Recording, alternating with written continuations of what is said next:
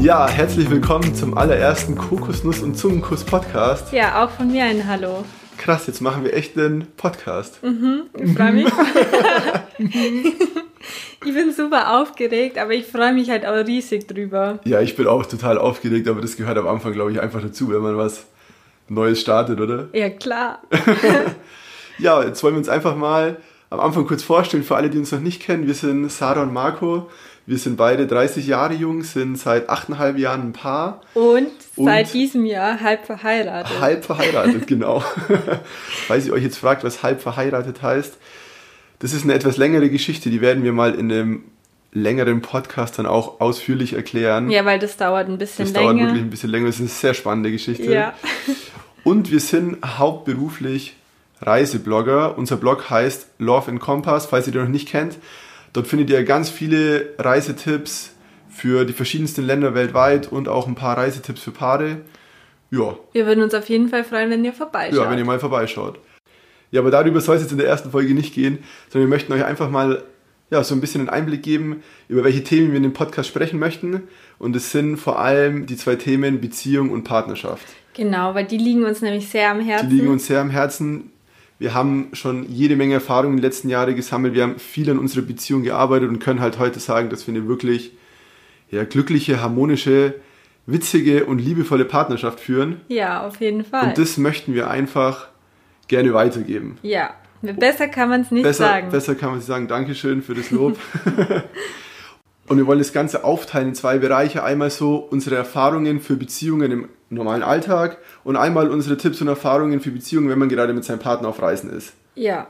Weil wir müssen an der Stelle dazu sagen, wir waren selber viereinhalb Jahre. Viereinhalb Jahre eigentlich nonstop unterwegs. Wir haben ein Jahr sogar in Asien in Kuala Lumpur gelebt und wir haben gemerkt, dass eine Beziehung, nein falsch, wir haben gemerkt, dass das Reisen die Beziehung sehr stärken kann, ja. nicht andersrum.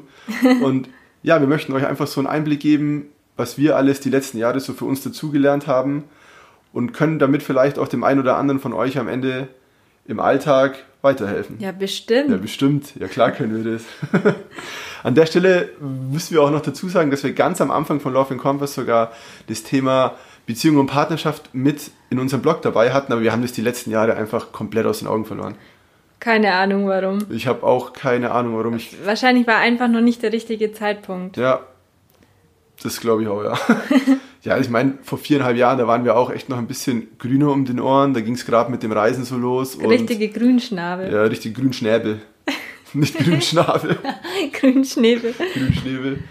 Und ja, wir haben halt die letzten, die letzten vier Jahre auch zusammengearbeitet, jeden Tag sitzen 24-7 aufeinander. aufeinander, so in Anführungszeichen. Und es klappt trotzdem hervorragend und deshalb denken wir, wir haben da ein bisschen was zu auf dem Kasten ja. und zu erzählen, ja.